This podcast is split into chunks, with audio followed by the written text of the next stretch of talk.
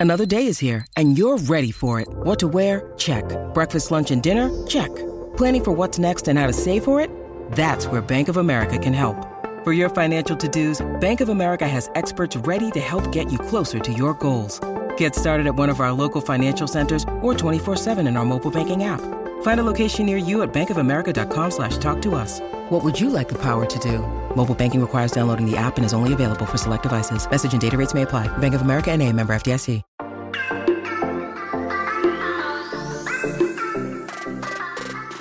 Hola, hola, muy buenas a todos y sean bienvenidos a su podcast Charlas iOS. Hoy tenemos nuestro episodio número 11.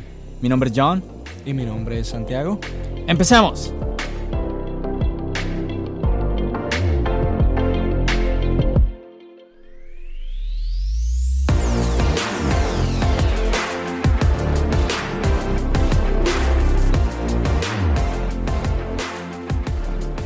Bueno, ya que estamos en estas épocas dicembrinas, eh, cumpliendo nuestra cita con todos ustedes aquí en su podcast Charlas iOS. Este es un podcast el cual pretende más allá que simplemente dar alguna noticia, eh, la cual usted podría leer o usted podría buscar por su cuenta.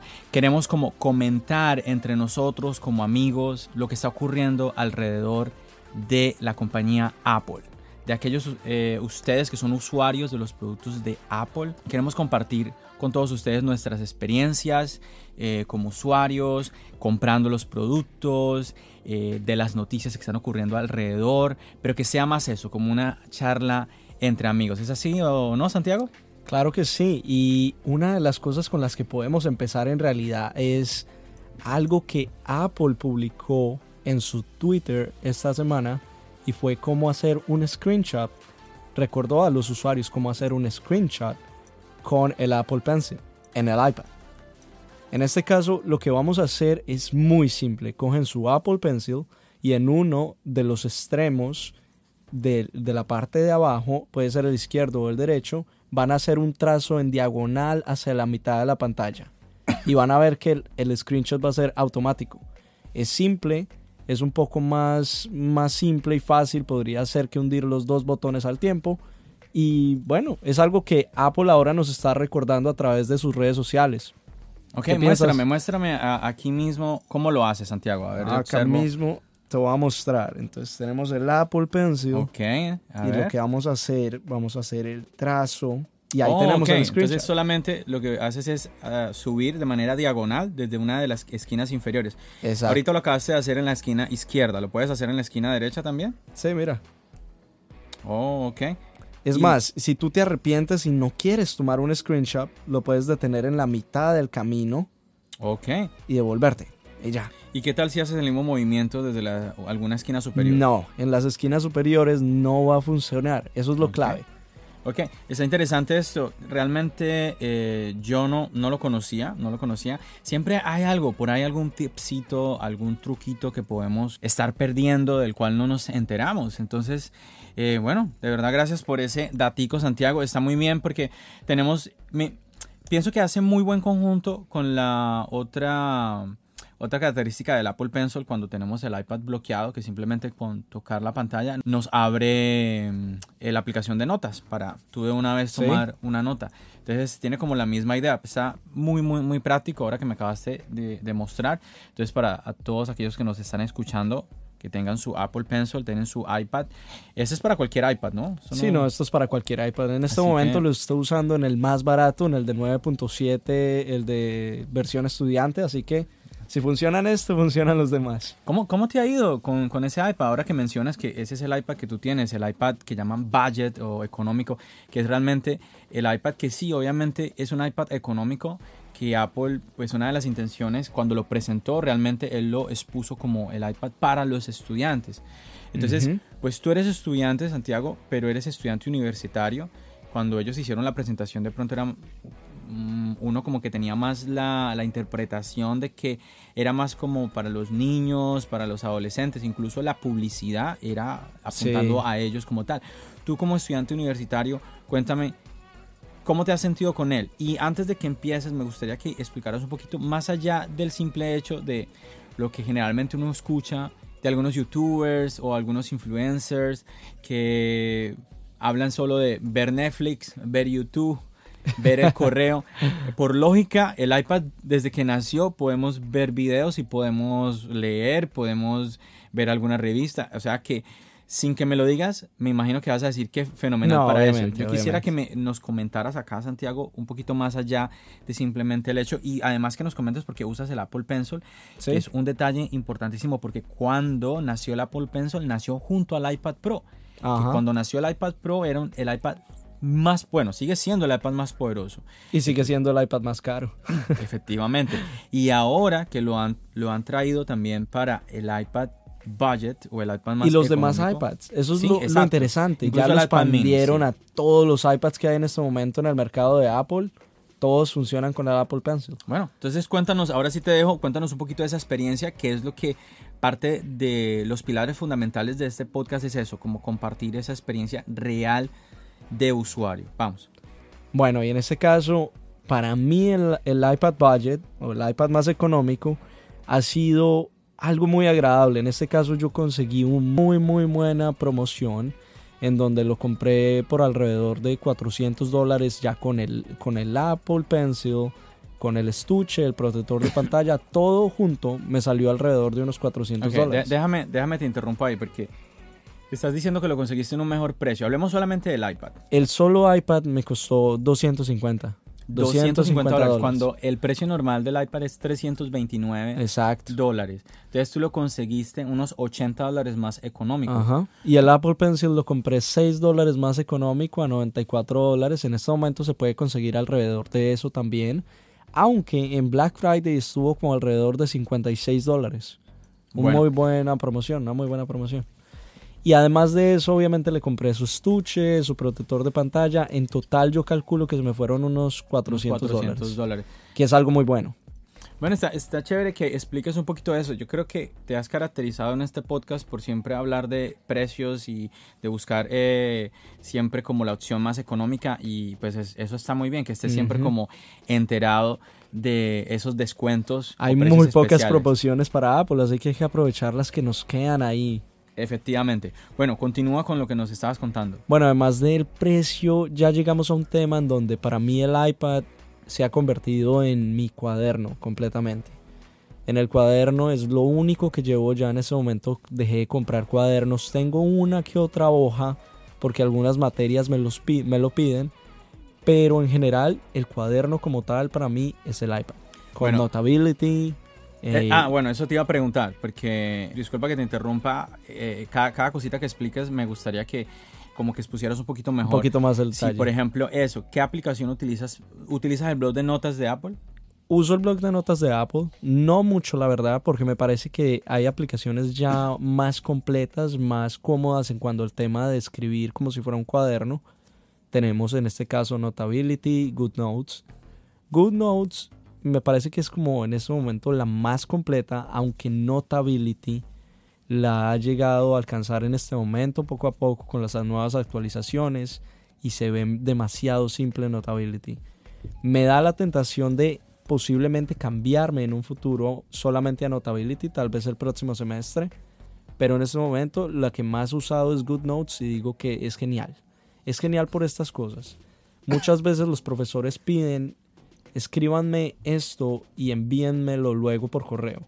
Eh, mucha gente lo que va a hacer es el doble proceso de escribirlo en la hoja de papel, luego ir a escribirlo en el computador y luego enviarlo, o escribirlo en papel, es ir a escanearlo y luego enviarlo. Yo tengo la facilidad de ya tenerlo escrito en el iPad, convertirlo en PDF y enviarlo de una. Interesante. Eso es una facilidad. La otra facilidad es que obviamente yo puedo borrar entonces los errores en las notas se disminuyen porque puedo borrar fácilmente, reemplazar cosas, mover un dibujo para acá, una gráfica acá, los tamaños, todo eso es algo que se facilita mucho a un estudiante como en el tema de tomar notas.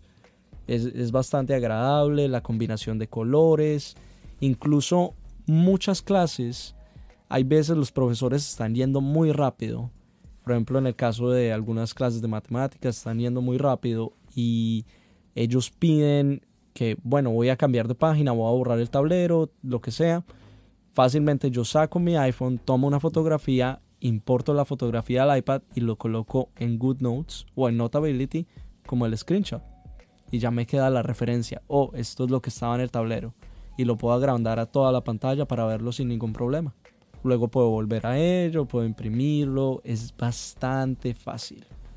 Está, está muy, muy bueno lo que nos estás contando. Yo tengo la aplicación de GoodNotes. Realmente no he probado para nada Notability, pero sí he escuchado muchísimos comentarios buenos, tanto de una como de la otra, como tú dices. Sí, sería muy interesante eh, si logras hacer esa experiencia de cambiar un semestre a Notability. A solo utilizar Notability y pues que tú contaras como qué extrañas de GoodNotes o qué encontraste en Notability que no, no hay en GoodNotes. Pero realmente dudaría mucho que, que hubiera algo realmente negativo en alguna de las aplicaciones. No. Como te digo, por ejemplo, no, mira, por ejemplo te digo una que en realidad sí tenía Notability antes. Cuando tú hacías alguna gráfica, algún, alguna figura, en este caso geométrica, eh, tenías problemas en Notability porque te, te, la colocaba como si hicieras como una, un dibujo, como una imagen externa. O sea, no se veía en el papel como si fuera que tuvieras dibujado en ella, sino que te abría una segunda pantalla en donde tú ibas a dibujar la figura y luego se iba a, se iba a exportar dentro del documento como una fotografía. Está enredado eso. ¿Sí me entiendes? era raro porque no, ya no podías editarla desde ahí. O sea, era como lo final, lo que hacías, eso era lo que quedaba. Era, era mm. malo, la gente lo criticó bastante hasta el punto que los desarrolladores lo cambiaron. Oh, ok, pero ya lo cambiaron. Por ejemplo, en el caso de GoodNotes, que la, actualizaron, ahora creo que están en la versión número 5, eh, algo que sucedió, ellos, por ejemplo, cuando tú quieres hacer, quieres hacer una línea recta, pues no hay un dibujo de una regla como tal, que sí aparece en la aplicación de notas de Apple, ¿no? Simplemente tú activas una, una, una opción de, de, que él entiende que vas a hacer eh, líneas curvas o líneas rectas, pero a veces no funciona y es una pesadilla eso, te toca repetirla una aquí otra vez y otra vez y otra vez. En la versión anterior, que era GoodNotes 4, nunca tuve ningún problema con la opción de hacer líneas rectas, pero desde que actualizaron y han venido actualizando más la aplicación, pero no, no, no han solucionado ese problema lastimosamente. Eso es el único inconveniente que realmente he tenido con GoodNotes. De resto, oh no, y sí, hay otro detalle que eh, molesto con GoodNotes. Desde que tengo iOS 13, eh, hacer el backup. Yo hacía backup con la aplicación de Box. Sí. Y no he podido volver a hacer el backup con la aplicación de Box. He logrado hacerlo con Dropbox, aunque no, no tan sencillo como antes.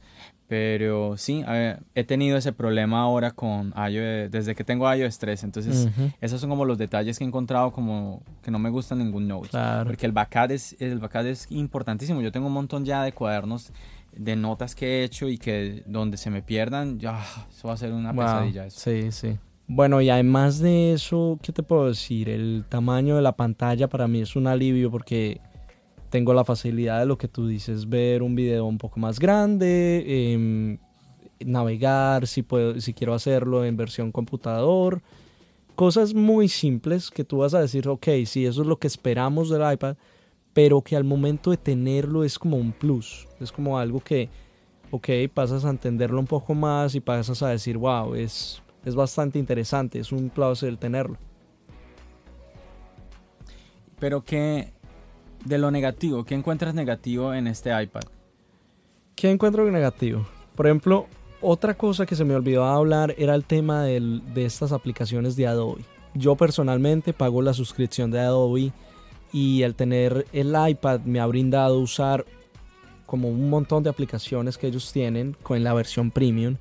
Alrededor de 10 aplicaciones, entre ellas Photoshop Fix, el nuevo Photoshop, eh, Illustrator, eh, tienen también creo que una que se llama Adobe Draw, que lo he usado para hacer algunos dibujitos, bastante interesante y con el Apple Pencil genial. He usado en este caso Lightroom y ahí es donde he encontrado una falla. Al ser el iPad obviamente es el más económico que tenemos. Al ser el iPad más económico obviamente tiene un procesador no tan avanzado como el iPad Pro.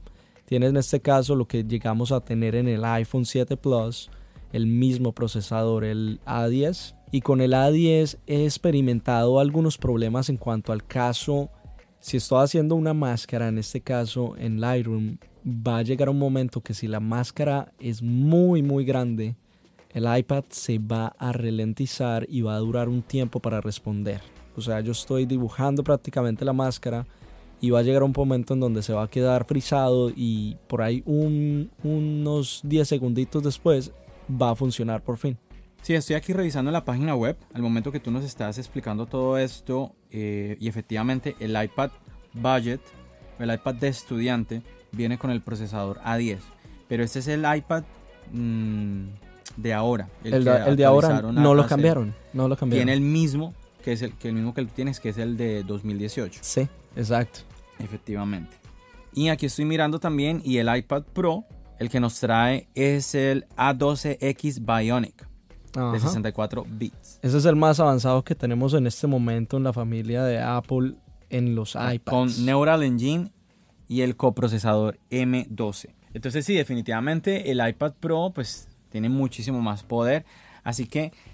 Claro, no te lo voy a negar. Obviamente sería muy interesante tener esa cantidad de poder, pero al mismo modo yo tengo un iPhone 11 y para mí el iPad es como un segundo dispositivo. No es que yo necesite que sea eso de poderoso, ¿sí me entiendes? Si tengo el computador, el MacBook Pro y tengo el iPhone, no necesito que el iPad sea tan poderoso, la verdad.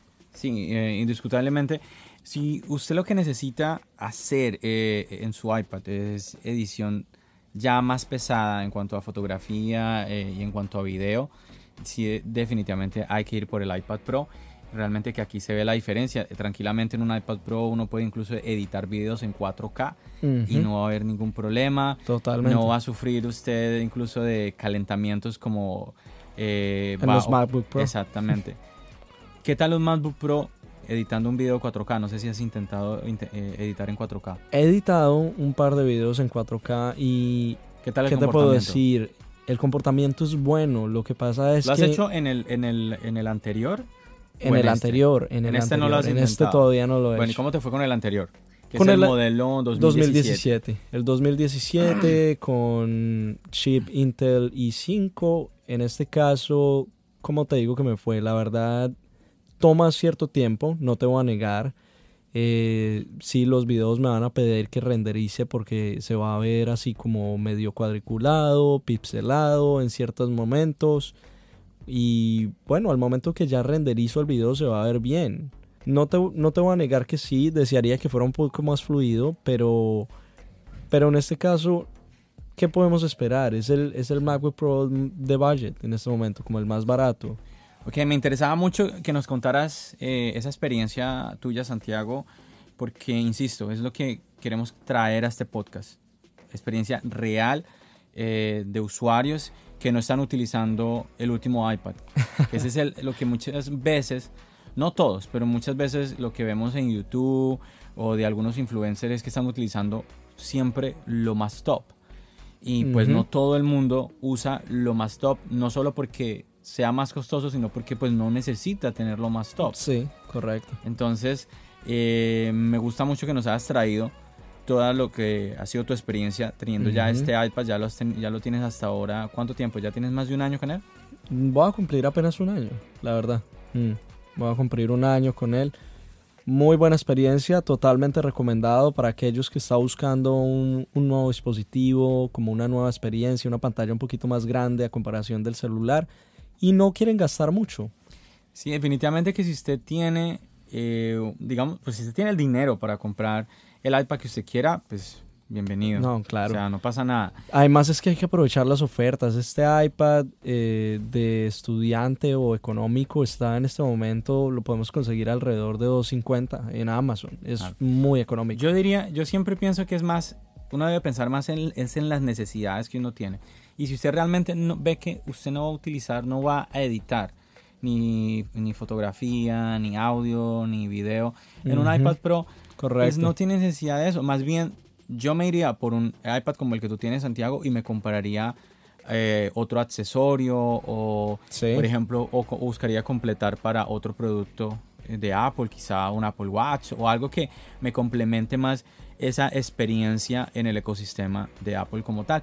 Y Totalmente no, de acuerdo. no hacer ese esfuerzo tal, tal vez que tenga que hacer. Volvemos a lo mismo. Si ya usted pues dice, no, pues es que yo no tengo ningún problema, yo me lo puedo comprar pues no, pues no pasa nada, está, está muy bien, está muy bien eso. Créeme, si yo tuviera la plata, tal vez yo tendría el Pro en este momento. bueno, pero vamos a hablar de uh, un poquito de noticias, eh, Santiago, y me gustaría comentarte, no sé si te enteraste, de que una de las series de Apple, Apple TV Plus, eh, fue nominada a los premios uh, Globo oh, sí, de Oro. Sí, sí, eh, The Morning Show, ¿right? Ajá, así es. Ajá. A ver, cuéntanos tu opinión. La verdad, me parece merecido por los pocos capítulos que he visto, porque he visto cuatro, la verdad eh, no he tenido cierto tiempo para seguir continuando en este momento, creo que ya van en el episodio 8 alrededor de eso y bastante interesante, la verdad me parece que los personajes en este caso, como les contaba en un episodio anterior, son muy muy llamativos, porque en este caso no era lo que muchos de nosotros esperábamos, no es una comedia, es más bien un drama. Pero es uno de estos dramas en donde te tiene esperando a ver qué va a pasar después. Y tiene como su cierto sentido, no de humor, pero como cierto sentido de realidad. Que te pega la historia y te, te llama la atención de ver un poco más y un poco más y un poco más. Así que sí, me parece que es merecido y me parece que en este caso Jennifer Aniston es una de las que está nominadas. Uh -huh. Eh, totalmente merecido. El, el, papel es muy, muy interesante como ella lo maneja. Sí, y realmente ha sorprendido a muchísimas personas sobre todo esta serie. Muchas personas, incluso tú nos llegaste a, a comentar algunas, algunos detalles sobre esta serie antes de que, antes que fuera su estreno. Uh -huh. Y como que mucha gente no esperaba mucho Sí, de, sí, de sí. esta serie. Ha sorprendido a muchos, la verdad. La verdad yo pensé que iba a ser una de estas comedias un poco demasiado exageradas, demasiado forzadas, pero me sorprendió al ser un drama, al ser tan como conectado con el público y te tiene ahí Está conectando con mucha gente, la verdad. Esto que tocas enganchado en este momento. Eh, Ajá. eso que acabas de decir, yo lo he escuchado ya de otras personas y es cierto, es cierto. Bueno, pero muy bien, muy bien que eso es algo muy positivo para Apple porque que a tan poco tiempo de haber arrancado la plataforma ya una de sus series esté nominada, está, eso, es- eso habla muy bien del trabajo que está haciendo Apple y es, yo no, creo- yo porque eso es, algo esto- que, eso es algo que a los competidores les costó tiempo. Netflix de, de un, día a la, de un día a la mañana no, no llegó a los premios, no llegó a tener nominaciones de un momento a otro. Fue un tema que duró tiempo y varias temporadas de algunas series y la consecuencia de tener muy buenos actores poco a poco. Pero Netflix no llegó allá de un momento a otro, no llegó en meses. Sí, y llega muy, muy buen momento para Apple porque ahorita en este comienzo, donde primero fue como toda la emoción de que viene la plataforma de Apple, luego de que pasó la emoción llegaron las críticas referente a que no hay contenido. Ujú. Entonces, un- una nominación como esta yo pienso que le cae muy, muy bien a Apple en este momento. Bueno, y ahí podemos conectar con otra noticia que tengo para ustedes. En este caso, Apple TV Plus parece que va a tener a James Bond, al 007. Uy, ¿cómo así? ¿Por Cuéntanos. qué? Se escuchan muchos rumores y en realidad se dice que Apple se ha reunido con MGM, que son los dueños de los derechos de la, de la serie de James Bond, y en este caso han hablado con ellos. No se sabe realmente qué piensa hacer Apple en definitiva, si piensa traer todas las películas de James Bond a la plataforma o en este caso pensará crear una serie nueva completamente de James Bond, de pronto una, una serie, un TV show en este caso, no lo sabemos. Y otra cosa que es muy atractiva para el mercado de Estados Unidos es que están hablando con la gente de Pac-12. Estos de Pac-12 son los dueños de los derechos deportivos o los derechos de televisión de los partidos de fútbol americano universitario. Algo que llama mucho la atención a mucha gente porque en este caso significaría que la gente va a tener el acceso a estos partidos a través de Apple TV Plus. Puede llamar a más gente. Sí, y realmente que en este país, en lo que es los Estados Unidos, parece un poquito mentira, pero muchísima gente está muy interesada en ver por televisión los partidos, eh, así como tú decías ahora, los partidos de las universidades, de todos esos muchachos. Eh, aquí la gente no solo ve los, los partidos de los equipos famosos. Un movimiento bastante eh, interesante, bastante poderoso si lo llega a hacer Apple en este caso, porque si trae una serie o una franquicia tan importante como la de James Bond y crea su propia serie o trae todas estas películas que son clásicos y además de traer este tema de los deportes universitarios, va a llamar aún más gente, va a traer mucha más gente a la plataforma.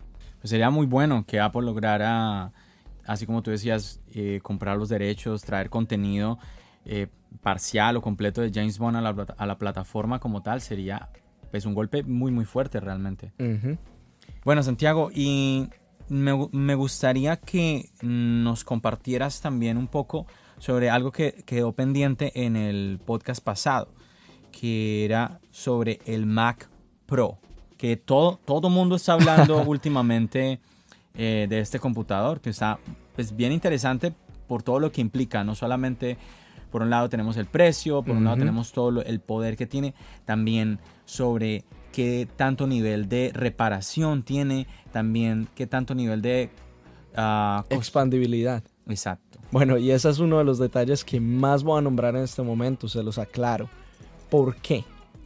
El Mac Pro, en este caso, es un dispositivo o una torre de computador bastante interesante, bastante poderosa. No solamente en que en todos los procesadores, todas las memorias RAM que le vamos a poner a poder poner, pero más que eso es el tema de la adaptabilidad. Y en ese tema vamos a hablar en donde tenemos una versión inicial de 8 núcleos, un procesador de 8 núcleos y también tenemos un procesador de 28 núcleos. O sea, ya tenemos un extremo en donde podemos tener una máquina ridículamente poderosa en donde vamos a pagar alrededor de 52 mil dólares pero también podemos pagar alrededor de 6 mil dólares como por el precio base y seguir teniendo una máquina bastante interesante. Y ahí es el tema que voy a llegar, John, porque creo que me des mi opinión, tu opinión en este momento, porque tenemos el Mac Pro y en este caso el Mac Pro se vuelve una mejor alternativa que comprar el iMac Pro. ¿En serio? Sí, y te voy a decir por qué. El iMac Pro inicia alrededor de 4.999 dólares. El Mac Pro 5.999 dólares. Y yo sé, me vas a decir, ok, pero sigue siendo una diferencia de 1.000 dólares. Y además no tenemos monitor. Y además no tenemos monitor. Pero tenemos un detalle muy importante.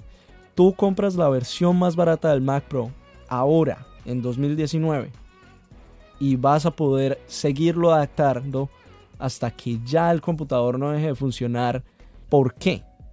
Porque vas a poder traer memorias de, otra, de otras compañías, vas a poder aumentar la RAM a 32, 64, 128, todo lo que necesites, porque la tarjeta madre es completamente adaptable. ¿Eso no lo encontramos con el iMac Pro? Eso no lo encontramos con el iMac Pro por la facilidad de que tenemos en este caso en el Mac Pro, en donde solamente vamos a levantar la estructura y vamos a tener acceso a todo. Y en este caso le estoy diciendo a todo porque tenemos acceso hasta, hasta el servicio de poder en donde vamos a poder mirar a ver si lo cambiamos, aunque en ese sí les voy a aclarar, ese servicio de poder o ese, centro de poder que tiene el computador aguanta lo que sea y va a soportar lo que sea que le pongamos, desde tarjetas gráficas, memorias más poderosas o incluso un mejor procesador. Una de las cosas que a mí me ha llamado un poquito la atención es el hecho de que mucha gente se está escandalizando por el precio, mm, el precio más alto que tiene ese computador al tú meterle todas las opciones que puedas eh, desde Apple. Ahora, pues con lo que tú nos estás comentando, se me ocurre que incluso se le podría llegar a incluir algunas partes mm, más allá de las que se, de las que incluso te puede vender Apple. Eh, incluso no sé, llevar el precio más allá de lo que todo el mundo está hablando. El punto aquí yo creo que es que de entrada, como tú, como tú lo decías, tenemos una máquina de unos 6 mil dólares que ya por sí es, un dinero, es, un dinero fuerte. Eh, pero recordemos que para quien esté dirigido este, este Esa es otra cosa, Porque- es totalmente cierto. Pero mira que lo mismo pasó, el, el iMac Pro también estaba dirigido a un, a un rango de consumidores demasiado alto, a un rango de consumidores en donde es gente que va a programar, en este caso, o, o va a editar películas en calidad 4K, 8K, o va a hacer música en este caso. Y esa es una de las cosas que me llamó mucho la atención, porque en este caso yo vi un video de Jonathan Morrison en YouTube, y en este caso pudimos ver la experiencia de productores, productores de música en este caso. La, la experiencia en donde ellos usaron por primera vez el Mac Pro y vieron como el Mac Pro prácticamente fluía en este flujo de trabajo y les permitía hacer muchos procesos que normalmente ellos no hacen con sus iMacs o con sus MacBooks. Entonces es algo que llama bastante la atención y algo que va a traer mucha gente como de ese gremio. Sí, yo pienso que lo que también cabe reflexionar sobre este tema es que si usted necesita una máquina de ese poder, si usted lo necesita, es como lo que hablábamos, poniendo un, ejemplo mm, desde otro desde otro dispositivo, lo que hablábamos de los iPads, ¿no? Si, si usted necesita un iPad Pro o no lo necesita, igual con este computador, es una máquina poderosa, si usted requiere una máquina de este tipo porque su trabajo se lo pide, pues existe, existe esta máquina, una máquina que como decíamos empieza en los 6 mil dólares, pero que si incluso eso no es suficiente para usted, puede ir más allá. Ahora, yo recuerdo incluso haber visto a alguien eh, en YouTube, estaba haciendo una comparación de cómo sería el mismo, el mismo Mac Pro, pero eh, por ejemplo eh, construyéndolo o armándolo tú, pero que era de la marca Dell Ok. y realmente salía más costoso. Oh, wow. Salía más costoso que el Mac Pro que todo el mundo está criticando de más de 50 mil dólares. Entonces, wow, eso es bastante interesante porque en este caso pensé y que Apple estaba cargando un poco más caro algunas de las partes especiales que tiene porque tenemos tenemos ingredientes especiales que no vamos a conseguir en otros lados como por ejemplo el Afterburner, no sé si has escuchado un poco sobre eso, que es como un coprocesador, lo podemos llamar, o un, un acelerador de gráficos, en donde este, esta tarjeta en este caso va a ayudarnos a prácticamente fluir en cuanto a la edición de video y la producción de música y en, pro- en programas específicos como Final Cut, Premiere Pro, After Effects y todos esos. Una cosa, un detalle bastante interesante que no tenemos en otras marcas, la verdad. Sí, y como te, como te estaba comentando, eh, me llama la atención no solamente el hecho, a ver, no el hecho tanto de que un Windows sea más, sea más costoso eh, en esta gama, sino el hecho de que este es el primer computador de, de Apple de estas características Sí. pero no es el primer Windows de estas características. Entonces me llama la atención el hecho de que ya existía máquinas de este poder. Y si existían estas máquinas de este poder es porque había gente o hay gente que las necesita. Sí. Entonces ahí puede uno ponerse a pensar en computadores que se requieran para en ciertas compañías, quizás computadores que se, se utilicen para el ensamblaje de cierta maquinaria, por ejemplo, incluso para científicos en laboratorios, No, y- o lo que todo el mundo está hablando, Santiago, eh, por ejemplo, eh, eh, para lo- el tema de hacer películas. Entonces, ¿qué computador utiliza, utiliza este tipo de profesionales? ¿Qué, qué computador? eh, y bueno, y si estos, este tipo de profesionales van a entrar a usar el Mac Pro, ¿qué computador estaban utilizando antes? Obviamente estarían usando un Windows entonces.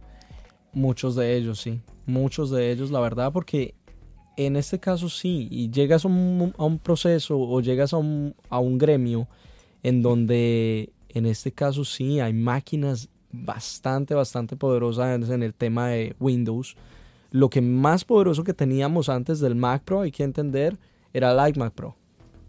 El iMac Pro y en este caso también el Mac Pro, el antiguo, el que teníamos que parecía una caneca de basura, bastante poderoso, pero no igual de poderoso que este. Claro, es que eso es otra, esto es otra cosa. Esto es otra cosa y referente a lo del trabajo en las industrias, Apple lo tiene claro porque sacó una versión o va a sacar una versión próximamente. Si vamos a la página, vamos a ver que va a estar disponible como versión horizontal el rack, que simplemente es ese típico rack que lo colocan en las empresas al lado de, de los otros circuitos o cosas que necesitan.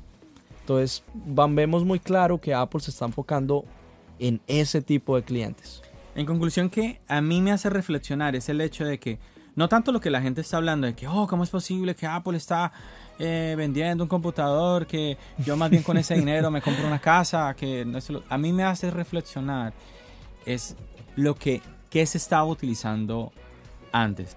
¿Qué tipo de profesionales? ¿Para qué tipo de trabajos? Cierto que la gente no está pensando. La gente está pensando es que, oh, Apple sacó un computador de 60 mil dólares, porque se están, se están yendo es a lo más top de este Mac Pro. Eh, ah, Apple sacó este computador y no, tremendo, ¿eso para quién? ¿Quién lo va a comprar? Nadie lo va a comprar. No, es que si Apple lo sacó es porque ya de antemano ha pensado en, en unos clientes que van a ir a ese computador. No, no pensemos que Apple está pensando simplemente es que mis fans van a comprar todo lo que yo saque, no, porque es que no estamos hablando de un iPhone de mil dólares, estamos hablando de una cantidad de dinero de un computador que arranca de los seis mil dólares. No, y mira otro detalle, en este caso sacaron la versión hasta, las, hasta los 6, 6 terabytes, ahora sacaron una nueva versión, 8 terabytes, esta semana. Esta semana lo anunciaron. Se puede colocar 8 terabytes en el Mac Pro, lo que en este caso aumentaría el precio de 52 mil a 53 mil y algo. O sea, aún más caro, pero estamos viendo que Apple dijo, si necesitamos esto, para estos clientes lo vamos a tener disponible. Está muy interesante que se pueda tenga tanto nivel de modificación este computador y sí, efectivamente que es para una, una clientela específica, unos consumidores específicos que mm, lo necesitarán y, van a, y van a pagar por ello. Yo no pienso que esto es como, como un computador de lujo, la verdad. Esto es un computador más para trabajos realmente profesionales muy, muy, muy pesados. Es como pensar en comprar, imagínate en los autos. No es como yo, no es como pensar, oh, es que me compré un Lamborghini que obviamente un Lamborghini tiene un poder tremendo, pero es más un carro de lujo. O por ejemplo que tú decías, tú decías, me quiero comprar un truck, una, una tractomula. Tú no, tú no compras eso para irte a la playa, para irte con los amigos. Claro, claro. Sí, es, totalmente... piensas en, en, un, en una, un camión de estos porque estás pensando en tu trabajo. Ajá. Así que tenemos que tener en cuenta esto. Yo sí veo muy bien, la verdad, que Apple tenga todo este tipo de, de opciones. Y si alguien, yo, yo digo una cosa interesante, y por ejemplo, este monitor está súper interesante. No, está la locura. Si alguien, ahora volviendo a la torre, si alguien tiene la capacidad y quiere darse el gusto de tener, el, por ejemplo, el que arranca en 6 mil dólares, pues ya ese nomás está muy bien. Sí. Claro, que no, no tiene un muy buen disco duro, ¿no? no, no, no, y, el, tema que, algo que es clave, algo que es clave en este caso el Mac Pro no va a dejar modificar el disco duro después de la compra. ¿No puedes ampliar el disco duro? Eso es lo único que no puedes modificar, pues, ampliar y te voy a decir por qué.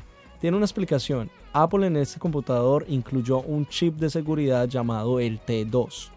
El T2 lo que hace es prácticamente conectar la, la tarjeta madre del computador con el disco duro y prácticamente bloquearla. ¿Eso qué, va, qué significa? Que en el caso de que el computador sea robado prácticamente sin una clave de autorización, ese disco duro no se va a desbloquear. Wow. Está completamente atajado a esta máquina y así lo cambien a otra máquina, tal vez otro Mac Pro no va a funcionar. Pero ahí es, bueno, el, es, delicado, es delicado el movimiento. Interesante, ese nivel de seguridad, pero el problema es que arrancamos con 256 gigabytes. Pero allá hay otras soluciones, la verdad. Ya tenemos un mercado en donde, en este caso, si ustedes quieren comprar el de 256 eh, y quieren un poco más de memoria, ya pueden comprar. Si tienen para comprar ese computador, van a tener para comprar un disco extraíble de estado sólido de una buena velocidad que lo pueden usar como suplemento de este computador.